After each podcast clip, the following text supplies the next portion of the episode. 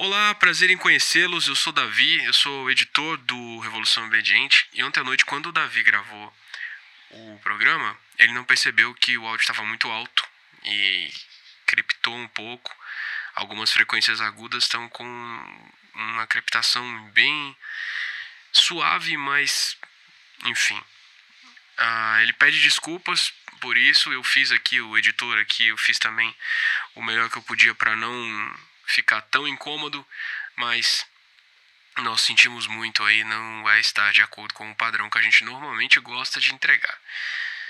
É, é isso, e obrigado pela paciência, tanto com esse editor quanto com o nosso produtor de conteúdo que anda bem cansado. Abraço e até nós nos encontrarmos novamente.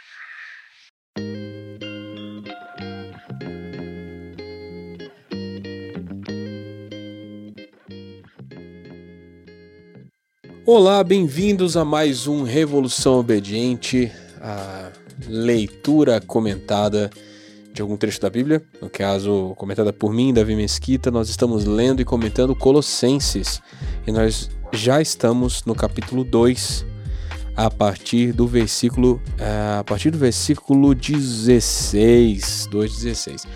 A questão é que hoje está um calor de aproximadamente 45 graus. Mentira, estou exagerando, mas tá bastante quente aqui. A minha janela vai ter que ficar aberta e por conta disso é possível que tenhamos a participação de alguns cachorros do vizinho ou outros sons advindos aí da nossa vizinhança.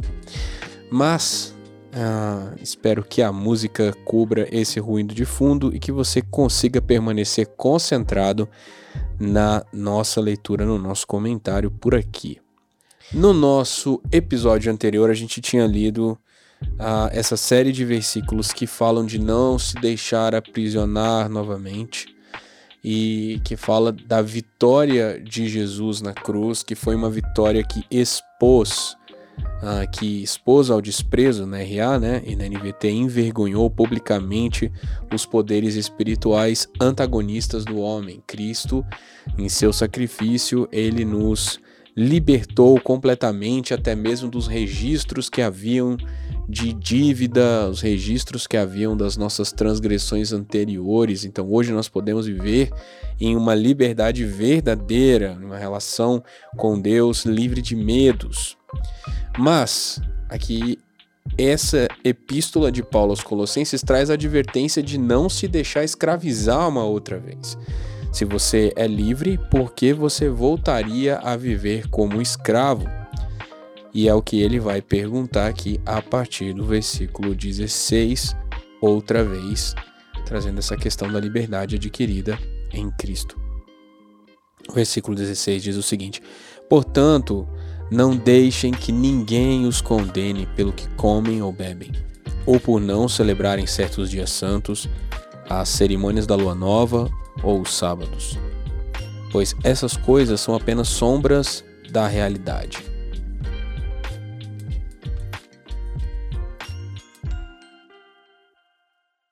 Não aceitem a condenação daqueles que insistem numa humildade fingida e na adoração de anjos e que alegam ter visões a respeito dessas coisas. A mente pecaminosa deles os tornou orgulhosos e eles não estão ligados a Cristo, que é a cabeça do corpo. Unido a Ele por meio de suas juntas e seus ligamentos, o corpo cresce à medida que é nutrido por Deus. A gente leu até o 19 e aqui tem muita coisa para comentar. Segurem aí Segurem seus assentos, né? Porque agora a gente vai voar. Não deixe que ninguém os condene pelo que comem ou bebem. Não é a primeira vez que Paulo está falando da questão do alimento e das ideias cerimoniais em torno da comida. Ah, em 1 e 2 Coríntios, 1 e 2 Coríntios, Paulo vai falar bastante sobre isso também, mas aqui em Colossenses, como é uma carta muito resumida, muito direta, ele já mandou a letra na cara. Não deixe que ninguém os condene por causa do que você come ou deixa de beber. Por que, que alguém condenaria nesses termos? Por causa dos costumes judaicos de alimentação. Essa é uma. A, a, talvez a maior questão aqui seja isso, né? Não, os, os gentios tinham o hábito de comer coisas que culturalmente eles eram normais e aceitáveis. Porco, por exemplo, a carne de porco era uma questão. Os gentios dependiam disso porque da sua cultura uma, uma importante fonte proteica era a, o, o porco, né? A carne de porco. Era um hábito e não tinha por que eles não consumirem mais.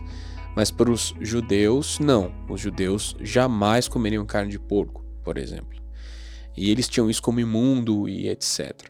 É curioso lembrar que quando o Senhor vai instigar Pedro e fazer Pedro refletir sobre o fato de que Deus havia purificado coisas anteriormente impuras, lá naquela visão, lá em Atos, o que o Senhor traz, o que o Espírito Santo revela para ele é justamente na questão da alimentação. Ali o Senhor não está falando literalmente de alimentação, quando desce o lençol do céu com toda sorte de animais impuros, Pedro está com fome, o Espírito Santo diz a ele para matar e comer, é, e ele fala: Não, jamais da minha boca entrou alguma coisa que é impura, né? Isso é em Atos capítulo 10. Simbolicamente, o Senhor estava falando de que Pedro teria que introduzir gentios no evangelho e ele teria que apresentar o evangelho aos gentios e batizá-los para dentro do corpo de Cristo. A mensagem do Espírito Santo é muito clara: não considere impuro aquilo que Deus purificou. Deus purificou com com seus costumes e com seus hábitos os gentios e ele está querendo transpassar e, perpassar essas questões culturais e que o judeu continue como judeu, o gentil continue como judeu, mas ambos sejam participantes da graça de Deus, né? Paulo chega a falar que tudo que se vende no mercado deve ser consumido com ação de graças e tudo deve ser é, sem culpa nenhuma consumido e isso para a glória de Deus. Então, condenar as pessoas pelo que elas comem ou pelo que elas bebem tem muito a ver com essa com esse cerimonialismo judaico, né? Judaizante mas também pode ter a ver com, num ambiente gentil, os rituais aos quais eles é, haviam deixado de participar, porque aqui ele vai falar de festas de lua nova ou sábados. Havia cerimônias lunares, é, especialmente nos, nos, cultos de mistério, nas, nas religiões pagãs e etc. Havia cerimônias lunares, e essas cerimônias lunares tinham rituais de alimentação. Os judeus também tinham rituais de alimentação em suas festas de, de lua nova, nos seus sábados, eles também tinham seus rituais de alimentação. Então percebe como parte importante da adoração nesse período histórico tinha a ver com a alimentação. A gente hoje já não tem essa pressão de comer ou deixar de comer alguma coisa por causa do evangelho. Mas levando em consideração que a gente pode fazer um, uma projeção disso, há muitos pontos na cultura que não deveriam ser motivo de condenação, sabe? Ah, estilos musicais, etc. São coisas que às vezes geram alguma perplexidade, alguma discussão por parte dos cristãos. Então não se deixe condenar por questões que não são centrais ao evangelho, certo? Não não não se deixe diminuir por causa de questões culturais especialmente aquelas que tiverem relação com cerimônias. Né? Depois ele vai falar de não aceite condenação dos que insistem em humildade fingida. Aí é carapuça, mano, tá rodando, sabe?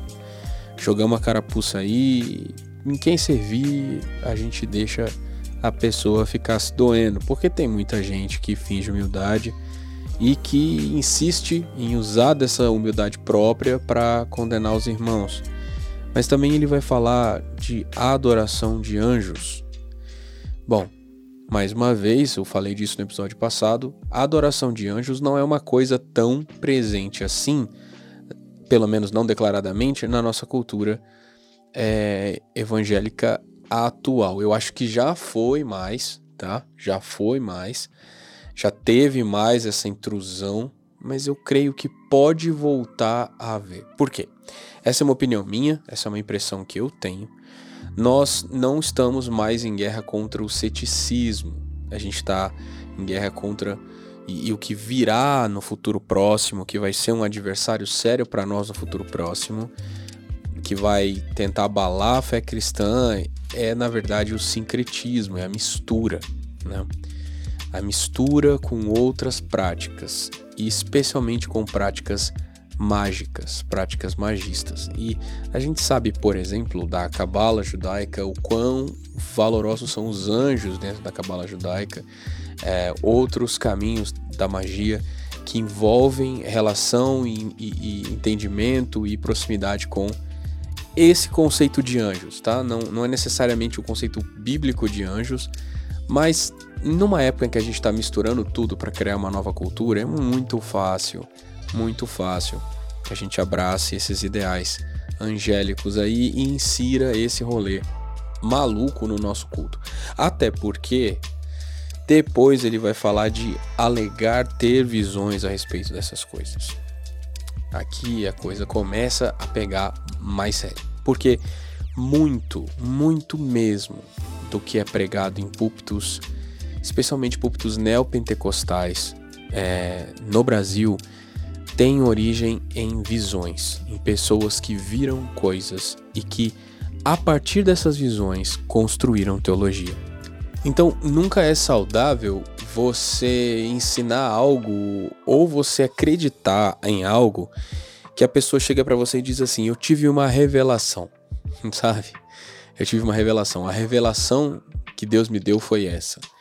Tá, vamos lá. Vamos, vamos começar. Como Deus te deu essa revelação? A gente crê na revelação. A Bíblia é a revelação de Deus. Cristo é a revelação do Pai. A igreja é a revelação de Cristo. Então deveria nos bastar o que a palavra nos revela, sabe? Deveria nos bastar. É claro que há um processo aí que eu gosto de chamar de um processo de tradução, tá bom? É, interpretação talvez não seja o mais correto, porque interpretação envolve você entender e aplicar o seu entendimento a respeito daquilo muito do que a gente faz na escritura, na hora que a gente vai tentar explicar o, o que está no contexto bíblico, o que está no conteúdo bíblico, é, é interpretação, ok? Mas acho que se a gente colocar na cabeça tradução fica melhor, sabe? É, a gente tem que tentar traduzir o conteúdo da Bíblia para quem está nos ouvindo. É o que eu estou tentando fazer aqui. Eu não quero acrescentar meus próprios ideais e meus próprios pressupostos. Em alguns momentos eu posso fazer isso e aí eu vou tentar sinalizar para vocês. Isso aqui é uma ideia minha. Com frequência eu falo isso e eu sou criticado por algumas pessoas. É, cara, você não devia ensinar as suas ideias. Eu acho que não. Eu acho que eu devo ensinar as minhas ideias como sendo minhas ideias. Eu vou lembrar lá de Jeremias 23, em que fala de que se você tem um sonho, conte-o como um sonho. Se você teve uma profecia, conte como uma profecia. Muitas coisas que eu entendo aqui na minha leitura são entendimentos meus e, e eu vou sinalizar que são entendimentos meus, são maneiras minhas de, de chegar ao texto, porque toda tradução envolve uma certa interpretação. Então, quando eu estou colocando esses contextos, tentando explicar para vocês, eu estou traduzindo e toda tradução acaba tendo um pouco de interpretação, mas eu não quero empurrar vocês para entender as coisas do mesmo jeito que eu. Eu quero que vocês cheguem às suas conclusões lendo o texto e se aquilo que eu acrescento através da minha tradução uh, for positivo, que o Espírito Santo confirme na mente e no coração de vocês. Eu não tenho uh, dificuldade em estar errado se por acaso alguma coisa for reprovado pelo Espírito Santo, eu não tenho problema em estar errado desde que eu tenha sido honesto no processo, não tentando empurrar a vocês alguma condenação baseada numa visão peculiar minha. Lembre muito mais saudável do que aprender o que o Davi disse é você ouvir o que o Davi disse comparar com aquilo que você entendeu ao ler e que o Senhor produz uma síntese, digamos assim, o Espírito Santo te revele aquilo que você precisa saber. Eu vou falar bem rápido aqui, talvez, eu até já mencionei isso no outro programa, talvez a gente devesse fazer um Revolução Obediente especial só sobre a ideia de revelação. Para mim, a revelação da fotografia é o melhor exemplo possível para a gente entender o que é revelação. Nas fotografias de filme antigas, a a cena, a, o reflexo da luz de uma determinada cena impressionava um filme que era um, um plástico com componentes químicos específicos lá, e depois desse filme, nele ficava impresso um negativo da imagem. Esse negativo da imagem era levado para um banho químico e aí a imagem era revelada. É. Ou seja, a imagem já estava no filme, mas ela não era discernível. No momento em que ele recebe o banho e o tratamento adequado, a cena fica muito mais é, inteligível, fica muito mais discernível. A cena se revela. A palavra é isso, o conteúdo da palavra é isso, ele já está aqui, mas quando nós lemos a ação do Espírito Santo, faz com que esse conteúdo seja muito mais claro, né, discernível no nosso coração. Lembrando mais uma vez, a janela tá tendo que ficar aberta porque tá muito quente, então todos os cachorros do condomínio estão latindo e todos os irmãos e amigos que têm moto no condomínio estão passando e os fogos estão estourando ao meu redor e eu não sei de que jogo que se trata, então é, me perdoem por isso. Uma informação aqui que não vai ser fácil de eu rastrear as fontes, porque aprendi e entendi isso a partir de muitas origens escusas nessa minha mania louca de sondar aquilo que não faz sentido, esse processo de revelação por meio de visitas extraordinárias e etc. não acontece só no meio neopentecostal uh, ou, ou pseudo-cristão, ou mesmo, enfim. Esse tipo de alucinação, esse tipo de ideia, esse tipo de visita extraordinária trazendo uh, revelações de espiritualidade acontece em muitas e muitas uh, culturas, em muitos e muitos, como direi, rolês místicos malucos. Por exemplo, até essa ideia da autoafirmação, essa ideia da confissão positiva dessa afirmação que produz resultado, é, é engraçado como dá para você rastrear essa ideia que hoje é difundida muito no meio cristão, mas que tem ali seus seus suas contrapartes no coaching, no, nas teorias de desenvolvimento humano e até mesmo até mesmo nos meios místicos, ela tem uma origem no período da explosão da nova era ali na década de 70. E há um livro que eu simplesmente não vou conseguir me lembrar o nome agora, mas era um livro que foi narrado por uma entidade que havia visitado um casal e contado para eles que as palavras tinham poder e etc, etc, etc, e como usar o poder das palavras para produzir mudança na realidade.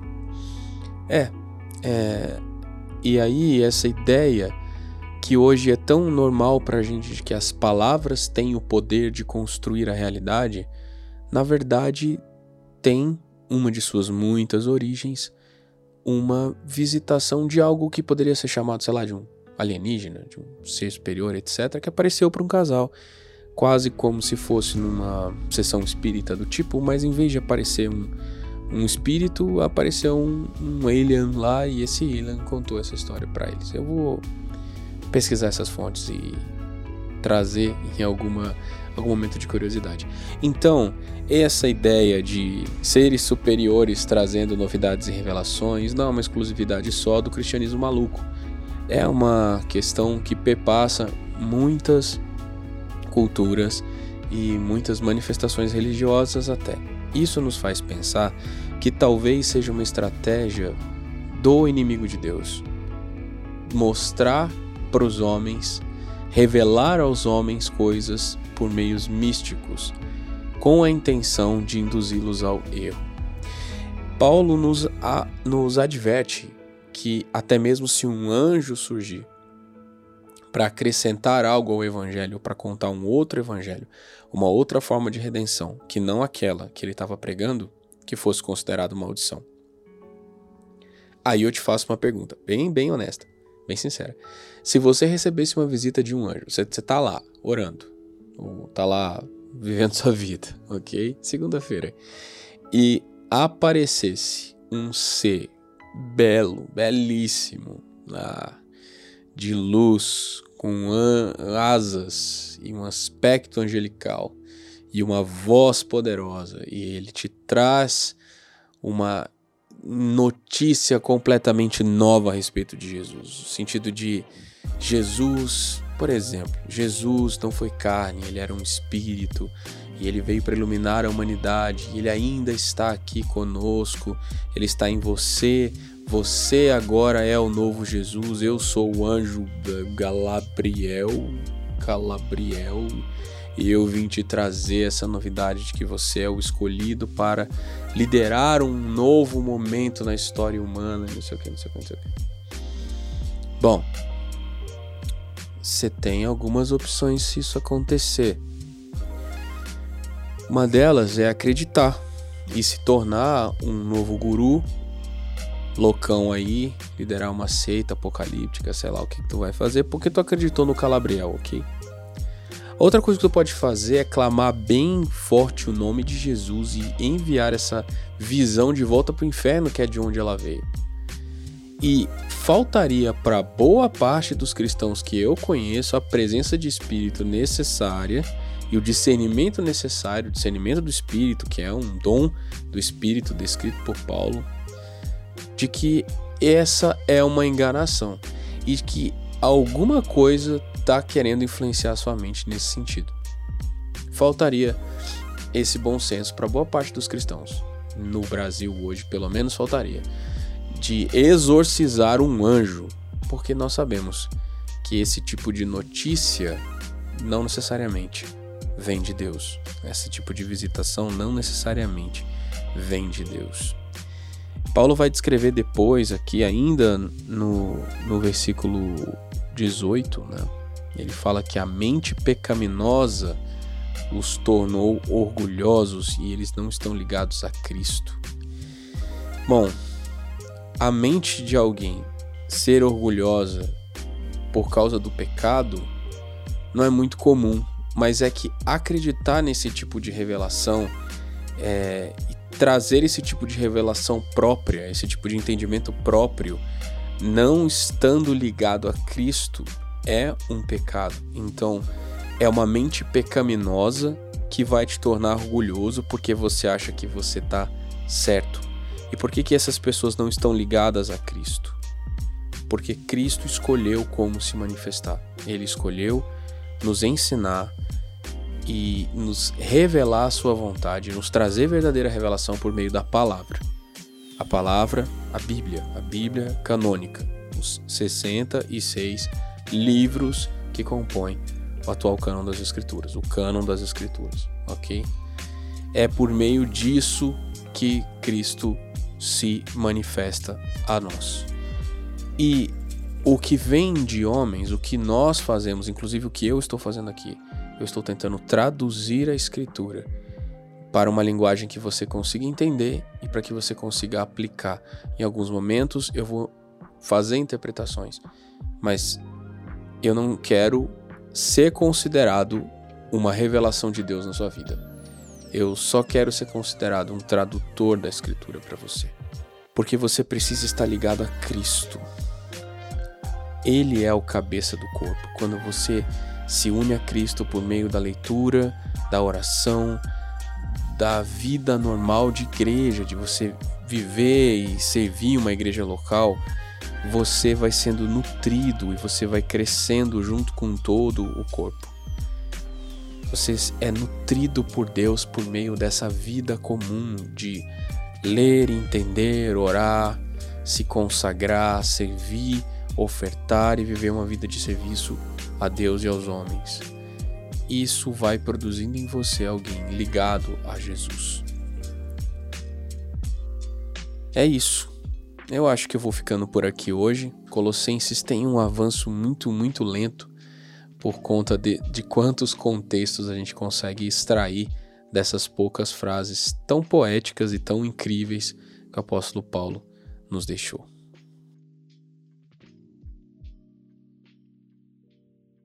Essa foi a nossa leitura do Revolução Obediente de hoje. Nós estamos próximos já do capítulo 3. Uh, o Revolução Obediente é gravado por mim, Davi Mesquita, diretamente dos meus estúdios aqui no Guará, perto de Brasília, no Distrito Federal. Você pode acompanhar o meu trabalho pelo Instagram, arroba